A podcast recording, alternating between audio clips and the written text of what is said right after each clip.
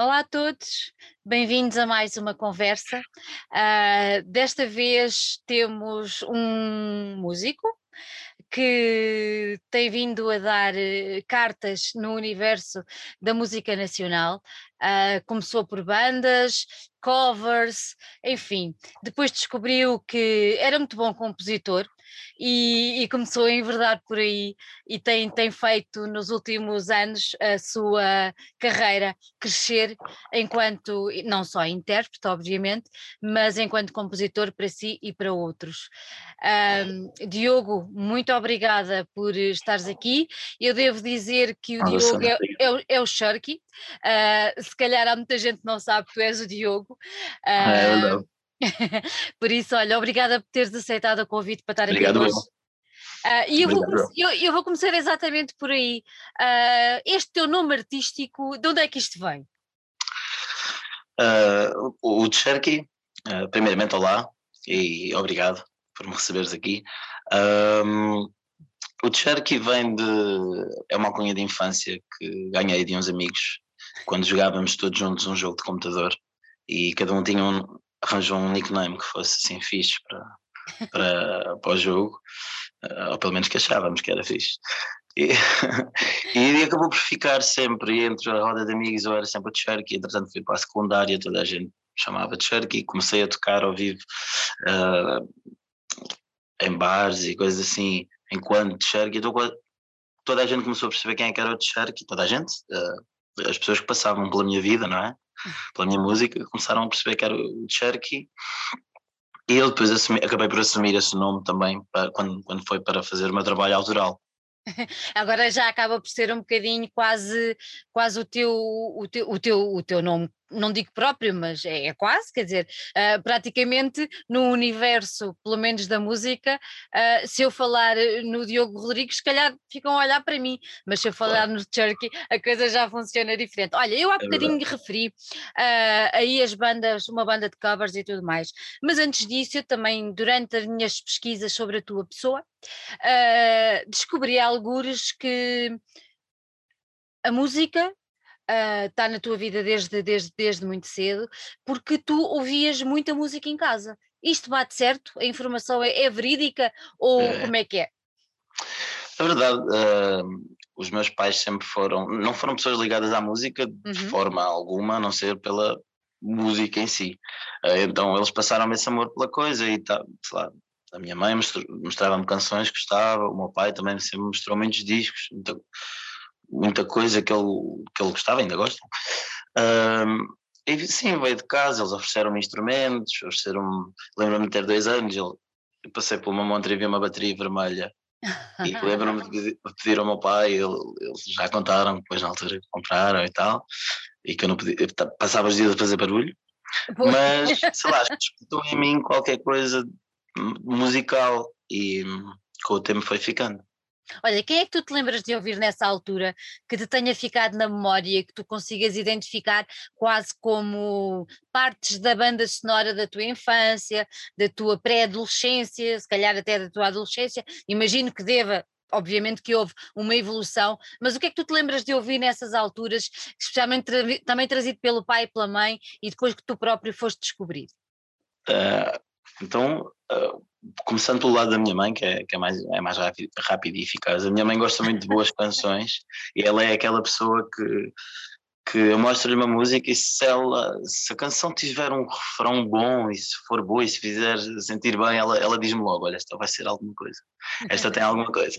Então é fixe por isso. Do lado dela sempre foi um bocado mais, sei lá, ela gosta muito de, de, de música, por exemplo, brasileira, uhum naval, é um bocado forte cá na zona de Alcobaça, então ela sempre, sempre mostrou um bocado esse lado do Brasil, uh, gosta também muito dos grandes hits de anos 80, 60, 70 e 80 é com ela, uh, gosta também de country, bluegrass e essas coisas. Uh, e ela sempre me despertou essa, esse bichinho também musical para um lado de de fun e de yeah. divertido, sabes?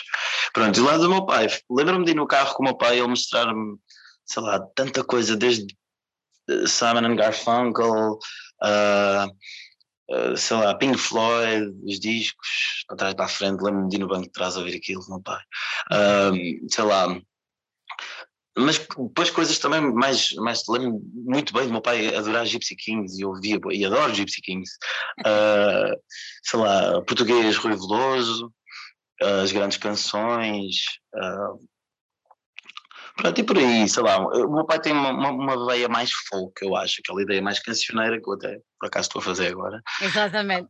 Acho que vem um bocado do lado dele, daquela onda mais Crosby, Stills and Nash, Simon Garfunkel, sei lá, aquelas músicas mais acústicas, mas que uhum. têm uma boa mensagem. Eu lembro perfeitamente, o meu pai é um fã enorme, por exemplo, de Zeca Afonso e toda essa, todo esse lado também da música da intervenção, e também me passou esse, essa, essas influências.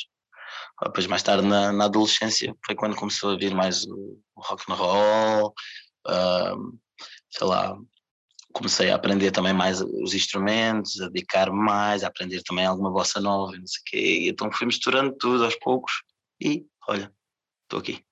Deu, deu, nisto, deu nisto. olha, e a tal banda de covers, quando é que isso apareceu? Era, foi uma banda daquelas de liceu ou já foi um bocadinho mais tarde? Foi uma banda, não foi de liceu, não andávamos propriamente na escola, mas uhum. éramos da mesma terra e foi.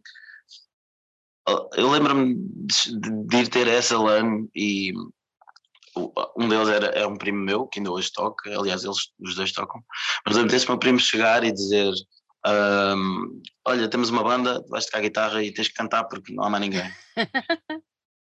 yeah, ok. E, e, acabou por ser, pronto, fomos fazendo a banda. Tinha, eu acho, 13, 14 anos, 14 anos, quando começámos assim a dar os primeiros ensaios, sabes? Nós começámos num cubículozinho lá em casa. Uh, e pronto, e foi aquelas primeiras bandas onde, eu, onde a gente tocava aquelas músicas que a gente curtia na altura, né? Sei lá, Strokes, um, lembro-me de Arctic Monkeys, um, o, o que estava nessa altura, sei lá, de 2000 e 6, 7, 8, toda essa música dessa, dessa época nós tocávamos uh, bué.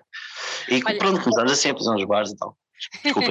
não, não, não. Ia-te perguntar, é assim, de 13, 14 anos, eras bastante jovem.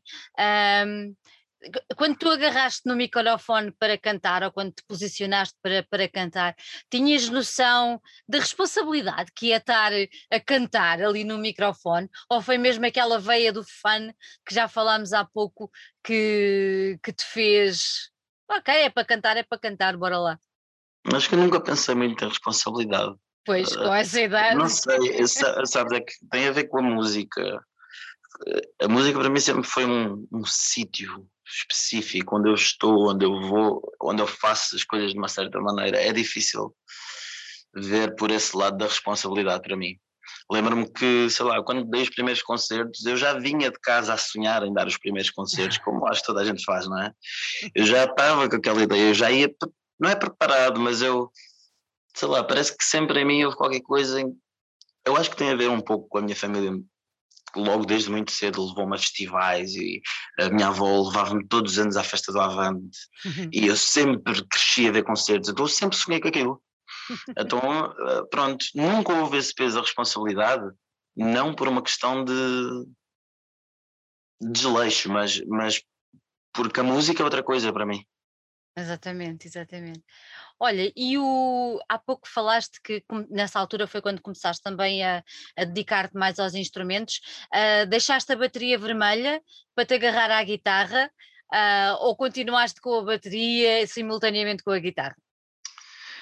Ah, bom, nessa época da banda eu dediquei-me um bocadinho mais à guitarra e tive que aprofundar porque eu precisava de tocar músicas que eu, eu era um bocadinho preguiçoso e aquilo obrigou-me a ter que evoluir um bocado, então dediquei um bocadinho mais à guitarra, mas a bateria vermelha ainda está no estúdio, ainda grava as músicas, ainda está lá e espero que fique. Uh, já só tem, uh, faltam algumas peças, não é? Mas dá para fazer esse barulho, para mim está bom. Maravilha, maravilha. Acaba por ser também um, um marco, não é? Aquela, aquela coisa, a primeira, o primeiro objeto é, é, o máximo, é uma coisa É muito, muito, sei, muito, exatamente, muito, muito impactante. Olha, e, e como é que tu começaste a perceber aí, enquanto, pronto, vocalista, cantor, começaste, obviamente com 13, 14 anos a tua voz não estava de todo moldada, foi uma voz até porque, não é? Não Eh, estava, Não estava, não estava. foi, foi, foi crescendo. E como é que tu te foste tu próprio, enquanto, enquanto esse músico que já estava dentro de ti há tantos anos, como é que esse músico se foi adaptando a, a essa mudança dessa voz, uma vez que tu começaste tão jovem, como é, que- como é que tu foste encarando essa, essa, essa mudança? Como é que isso foi? Foi uma coisa natural ou foi uma coisa que te deu alguma luta? Como é que foi? Boa questão, é uma boa questão. Ah, eu acho, acho sempre, né? ah, que quando comecei a cantar, como era muito novo, eu conseguia chegar a grandes tonalidades, então eu podia-me aventurar a coisas que a, que a banda me pedia.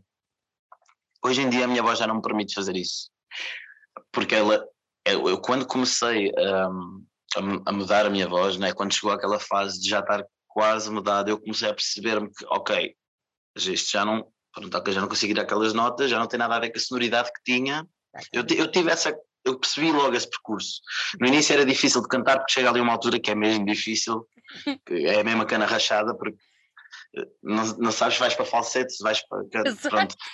Ahm, entretanto, eu quando mudei, a voz e perdi completamente o falsete, nunca mais consegui fazer, foi uma das coisas, então deixei logo de me aventurar para esse lado, mas apercebi-me que a minha voz aos poucos fui, também tenho vindo a perceber, assim, acho que Uhum. assim é melhor que a minha voz tem uma sonoridade específica e que que faz dela o instrumento que ela é. E hum, eu tenho devagarinho vindo a aprender a, a- a trabalhar isso e a cantar, pelo menos, de uma forma que eu gosto de ouvir o som do meu instrumento, que é, que é neste caso, a voz. É, é- é engraçado porque tu foste evoluindo ah, na guitarra, não é? Ao mesmo tempo que foste evoluindo na voz, e isso acaba por ser um casamento muito, muito feliz e que tem vindo a dar frutos, não é? Porque vocês cresceram ao mesmo tempo, digamos assim. É, e é curioso que se eu, por exemplo, se eu estiver a gravar uma música e não estiver a tocar, eu tenho mais dificuldade de afinar. Ah, eu preciso estar a tocar para ter a certeza, há qualquer coisa nas vibrações das cordas, na tensão, que já é intrínseca. Não sei, parece que é como se fosse uma extensão do meu corpo. Exatamente. A guitarra já é um bocado assim que eu sinto. Exatamente. Não, e, e percebe-se perfeitamente que tu o sintas assim, até pela evolução. de- tu és muito jovem, mas já tens muitos anos de carreira. É Calma lá. verdade. Nem- não, não sei quantos tenho, mas comecei, sei lá, com 13, 14, já, já são alguns. Já. Já são, já são alguns. Olha, e a composição? Onde é que no meio disto tudo tu passas de, de intérprete, digamos assim, não é? Porque numa banda de covers tu interpretavas coisas escritas por outros. Ah, onde é que tu passas de intérprete para, para compositor? O que é que, quando é que tu descobriste a magia da composição, ah, o desafio, porque também é um desafio tremendo, ah, saber compor como deve ser. Como é que isso tudo su- e de que maneira é que tu depois foste encarando e foste aperfeiçoando essa, essa faceta? Eu desde sempre que, que escrevo, principalmente aquelas quadrazinhas, lembro-me de ser pequeno e fazer muitas quadras e, e, eh, o facto das palavras rimarem, a sonoridade fonética disso, não é? Todo, isso encantava-me imenso e eu sempre fui um bocado por esse lado. Quando eu tive a primeira banda, isso fez-me compreender certas coisas da música, certas regras nas canções, uh, certas partes que têm que crescer, outras partes têm que vir mais abaixo, uh, não especi especificamente assim só na guitarra, mas isso ajudou-me depois a, a, começar a compor, sei lá, com. Logo antes de ter a banda, eu já compunha as minhas músicas, já tinha as minhas ideiazinhas ali na gaveta e tal. Mas pronto, depois foi evoluindo, eu fui fazendo muita música para mim, para outros artistas. Uh, fui também, mais do que querer uh, pintar o meu quadro, já me pus também no trabalho de pintar o quadro dos outros. Ok? Então já houve pessoas que se sentaram ao meu lado e disseram: Olha, eu gostava, eu gostava de ouvir isto e isto e isto. E eu afinei a minha máquina pessoal para ser o melhor que podia fazer aquilo.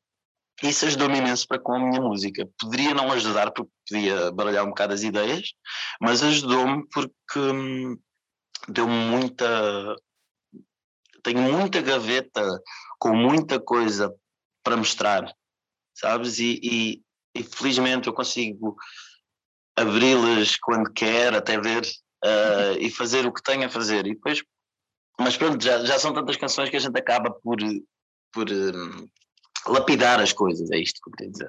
Olha, então um, tu achas, tu falaste aí numa expressão que eu acho muito interessante, porque são as gavetas, e eu acho que tudo na nossa vida é composto por gavetas, porque nós não somos uma coisa só, nós somos um, um conjunto de várias coisas. Essas gavetas, conforme tu foste trabalhando com outras pessoas, um, tu já referiste que elas te ajudaram, mas ao mesmo tempo tu não achas que elas te fizeram olhar para ti próprio de outra forma? Ou seja, nós trabalhando para o outro, obrigatoriamente olhamos para nós, não é? E, e, tu fazendo músicas para os outros, fazendo composições para os outros, se calhar simultaneamente uh, olhavas para a tua própria composição e isso fez-te, se calhar, mudar algum rumo, uh, aperfeiçoar algumas arestas. Sentes isso? Sinto isso especialmente quando por causa da sensação que provoca nas pessoas. Eu gosto dessa leitura de, olha, tenho aqui esta música. Imagina, trouxeram uma ideia, eu fiz a música e agora vou mostrar a música. Eu estou atento a todos os pormenores que a pessoa possa fazer e a tudo aquilo que ela, uh, sei lá, o que é que ela gosta, o que é que ela não gosta, sei lá, olhar. Isso, nesse aspecto ajuda-me porque eu consigo logo perceber o que é que às vezes o, o ouvido comum Uhum. Uh, sei lá, as pessoas comuns sentem quando ouvem. Que às vezes pode ser uma coisa muito detalhada e lapidada, e... mas pode não ser por aí um, que toque na alma, sabes? Não, não quer dizer que, que seja preciso ter muita coisa, ou, ou, se calhar até é preciso, não sei, mas eu consigo ver isso, é nessa sensação que provoca nas pessoas. É aí que me ajuda a ver se o trabalho está a ir para o bom porto. Exatamente, exatamente. Quando é Mas concordo. quando é que tu começaste uh, uh, a história das bandas e tal? Quando é que tu depois começaste a pensar que era a altura de avançar sozinho? Ou foi simultâneo? Foi simultâneo, sim. Uh, na verdade, eu, eu, pronto, eu acabei por deixar de tocar nos, nos bares, não é? Com o tempo, e começar a, a, a compor mais avincadamente. Mas Exatamente. foi as duas coisas. Uh, quando eu comecei a compor, estava a tocar já e tocava e sei lá, agora não é, é, foi basicamente contínuo, sabes? Deixei só uhum. tocar nos bares, porque entretanto comecei a fazer mais, mais trabalho, a fazer músicas também para mais artistas, pronto. E outras coisas também, outro, outro tipo de trabalhos. Outro tipo de trabalho. Olha, tu claro. tiveste uma participação enquanto compositor no Festival da Canção. Em 2015. Como é que foi essa experiência? Foi boa, foi foi boa, foi distante, mas foi boa. Uh, foi distante porque não, não passou propriamente por mim hum. uh, o facto de eu ir lá. Ok. okay? Uh, o que aconteceu foi que havia, uma, havia pronto, umas pessoas que me, que me, ligaram a pedir uma canção para, para, para, okay. para, para aquele tenor que é o José Freitas. Um, e, eu, na altura, tinha uma música, por acaso, numa das gavetas, uhum. e simplesmente mostrei, eles gostaram da música, uh, rearranjaram e pronto. E acabou por acontecer, então tive ir lá. Mas, mas foi assim uma coisa assim, meio, meio que acidental, é isso. meio que acidental. É. Olha, não, não, não, não interferiu nada na tua carreira? Acho que sim, no uhum. sentido em que as pessoas, especialmente na altura que eu ainda era mais novo, uhum. então a gente somos um bocadinho mais. Não sei, parece que há uma dificuldade das pessoas em perceber que, ok, vai ser música. Hoje em dia já não, mas na altura ainda havia, e eu ainda senti um bocado. E sinto que isso me ajudou, ir ao Festival da Canção ajudou a que as pessoas entendessem, ok, pronto, ele é músico. E parece que de alguma forma isso trouxe um peso para as pessoas. Não trouxe muito para mim, porque eu não sou, não vejo as coisas de, por esse lado, mas senti sim para as é. pessoas fez um bocado de diferença. honestamente. claro.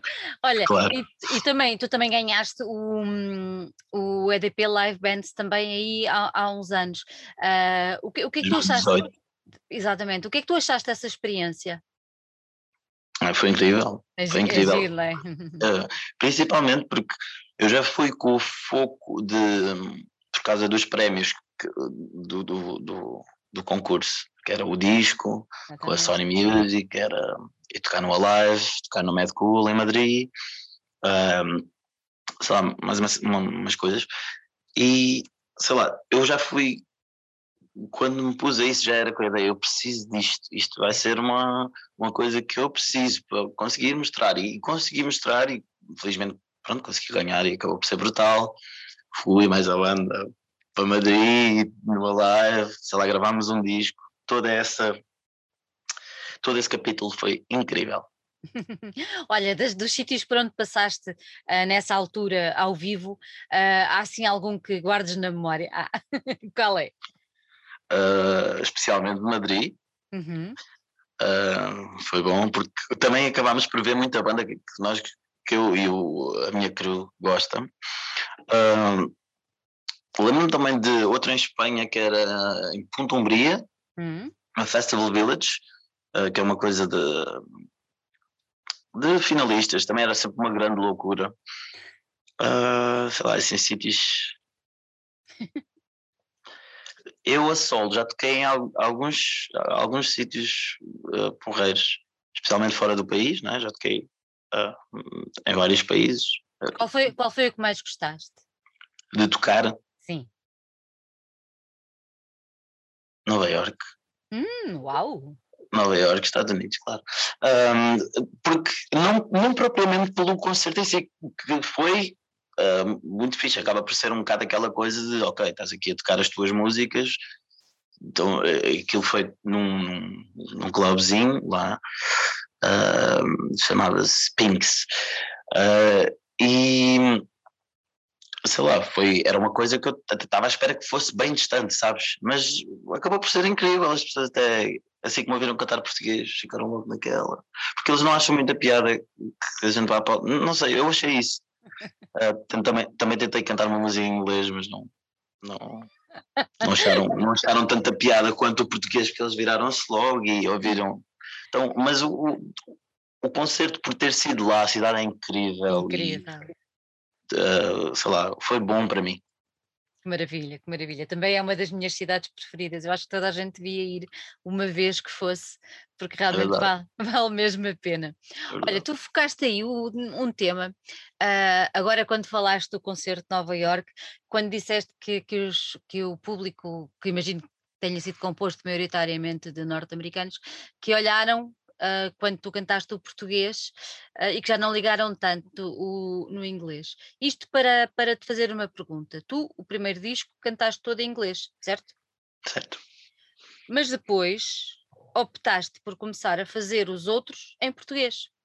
E eu quero te perguntar exatamente porquê essa mudança. O que é que tu achaste que estavas a perder ou não? Não sei. Uh, o que é que tu achaste que podias ganhar mais? O que é que tu achaste que a tua música podia ter um aporte diferente uh, cantando em português? A escolha de cantar em inglês veio de mais novo eu ouvir muito mais música inglesa do que portuguesa. Com a banda, com a primeira banda, tocávamos muita música inglês, muito mais inglesa do que portuguesa. Uh, e então as primeiras canções que eu fui escrevendo elas, elas saíram em inglês e o primeiro disco é um apanhado dessas melhores canções, no sentido das que estavam mais bem gravadas e estavam mais bem produzidas, estavam mais prontas. Uhum. Foi, foi por aí. Uh, com o passar dos anos, sei lá, eu ouvi muita música, ouvi muita coisa, a minha pessoa mudou imenso e eu quando olhei para mim assim com uma certa distância e pensei, o que é que eu tenho para apresentar ao mundo? É isto. e o que eu tenho para apresentar não vai 100% de acordo daquilo que eu sou, porque hum, eu sou português e eu acho que, não que eu tenha obrigatoriamente, não tenho essa ideia, nem, claro. nem vejo as coisas por aí, mas, mas eu sentia que havia qualquer coisa em que uh, eu senti que tinha que falar na minha língua, sabes? Queria me apresentar como português, eu sou daqui, sou de cá, sou, de Portugal. Uh, cantar em português não quer dizer que eu não vá cantar mais em inglês, não quer dizer que eu não cante em italiano, não quer dizer que eu não cante em francês, chinês, whatever.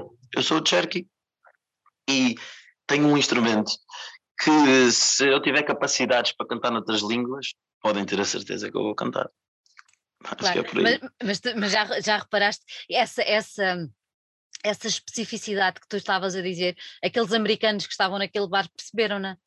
Claro que sim, mas é isso, eu acho que isso tem a ver com aquilo que a gente é mesmo, sabes? Claro. Uh, Apresentar-te enquanto pessoa, enquanto. Porque mais do que o Cherky que faz umas canções, eu já não consigo fugir da minha verdade, sabes? Tenho imensa dificuldade em, em, em fugir dela, em tentar fazer as coisas maiores do que aquilo que elas são, ou tentar achar que isto é meio não sei o quê. Já não quero ver as coisas assim. E sei lá, eu lembro-me de que quando pensei em escrever em português, eu sabia que toda, toda a sonoridade da minha voz iria mudar. Mudar. E isso, porque é muito diferente a fonética, mas isso ia, ia implicar eu ter que reaprender outra vez e lá está, eu fiz mau caminho. Se eu ouvi coisas que fiz logo assim que comecei a cantar em português, se calhar ainda vou estar um bocado naquela e podia ter feito um bocado diferente. Mas, uh, sei lá, é o caminho. É o caminho, não é? E tu és tão jovem, és tão jovem que o teu caminho está no bom caminho, por isso não te preocupes, vais yeah. levar isso tudo a, a bom porto. Olha, tu apareces agora com, com um EP que se chama Moças. Pronto. Moças é uma palavra muito forte, porque uma moça num carro é logo a primeira coisa que a gente. Não, mas eu acho que isso é a primeira. É, claro.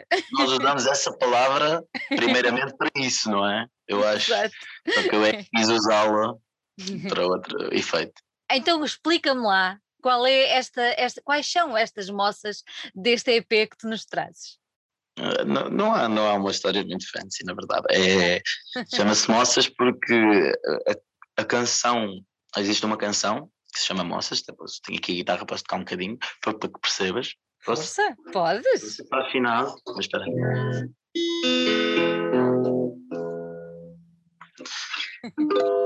Desculpa. E aquilo é tipo. Anda, volta, logo assim que possas, que apesar das moças ainda estou aqui. Anda, volta, logo assim que queiras. Tentei mil maneiras, mas não me esqueci.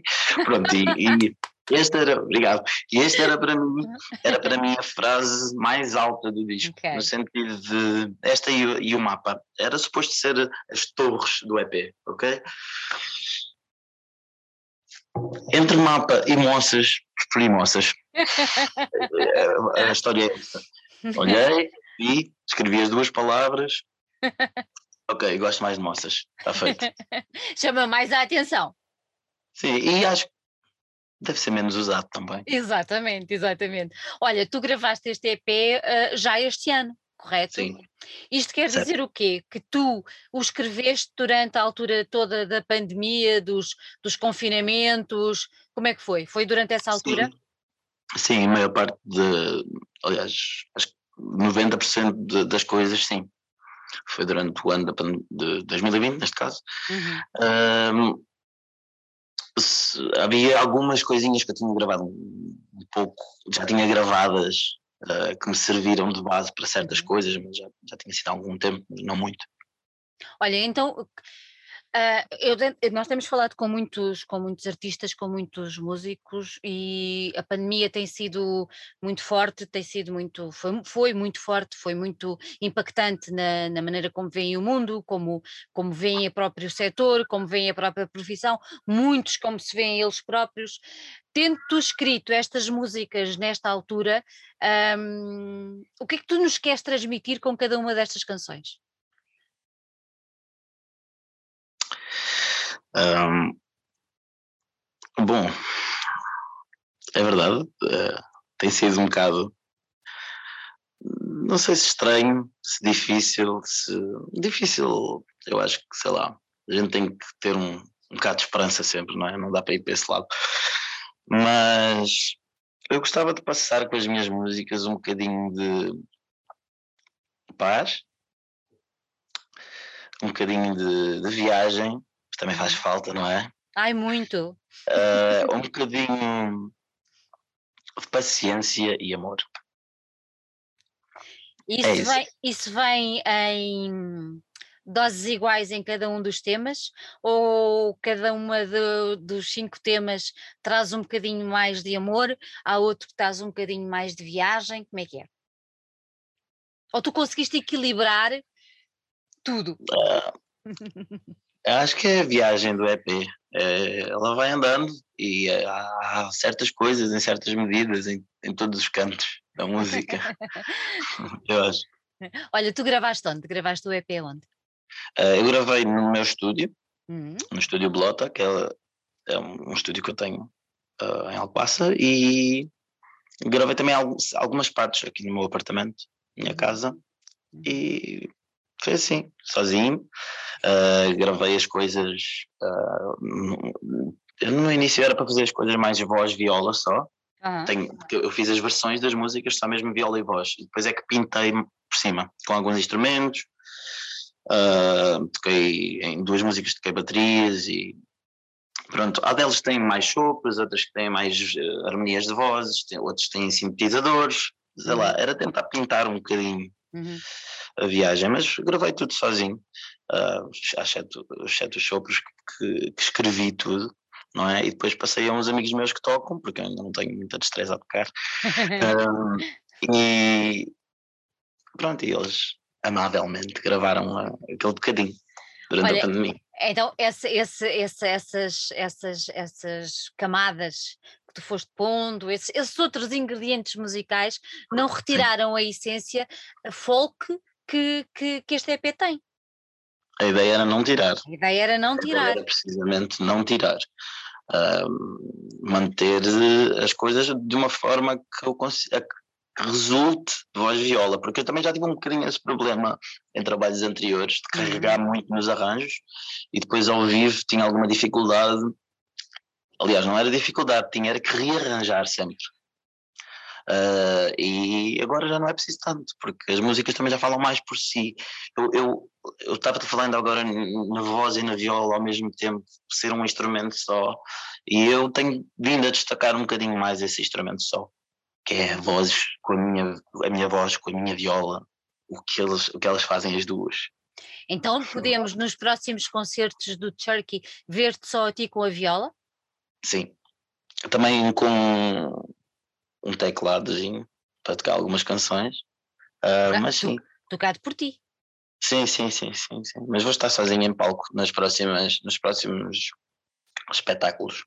E já, e já temos datas para esses espetáculos? Não, não tenho, não tenho datas para adiantar porque eu ainda queria fazer mais um, ando a trabalhar em mais um disco antes de. Hum. É, não quer dizer que ele vá sair, mas eu estou a trabalhar muito aficadamente nele. Enquanto estamos neste impasse do vai, não vai, ora podemos, ora não podemos, eu decidi, bom, vou dar uma pausa, vou compor muito e eu já tenho, já tenho mais ou menos, tenho andado a preparar as coisas para quando voltar, não é? Um, algumas coisas também com banda, outras coisas uhum. solo, mas quando voltar agora a tocar, talvez este verão ainda consiga arranjar um tempinho para fazer uns concertos, mas uh, vai ser a sol. Se acontecer, vai ser a sol, guitarra e voz, um pianozinho. E... Olha, e esse, esse, esse disco que tu estás já aí a preparar, será um EP ou será uma coisa um bocadinho maior? Eu nunca sei bem, mas pela quantidade de músicas que já estão gravadas, pode ser um, um Melancholy, de, um disco duplo. Não, mas isso depois é uma coisa que, lá está, eu guardo tudo. Claro. E à medida que depois eu também vou acompanhando os movimentos e acompanhando claro. como, as, como, a música vai, não é? O, o, que é válido, o que não é válido, o que, o, o que é possível uh, fazer o que é realmente possível, sem pensar em grandes uh, aventuras, um, sei lá. Quero esforçar-me o máximo para fazer as músicas chegar a, a, a toda a gente, claro, mas não. É pela música só. Olha, tu lançaste este EP pela Real uh, e eu queria te perguntar é como é que este projeto que é o máximo, não é? Toda a gente já sabe, o Pedro é top. Uh, claro. como, como, é que, como é que surgiu esta, esta parceria e esta hipótese de lançares pela, pela Real?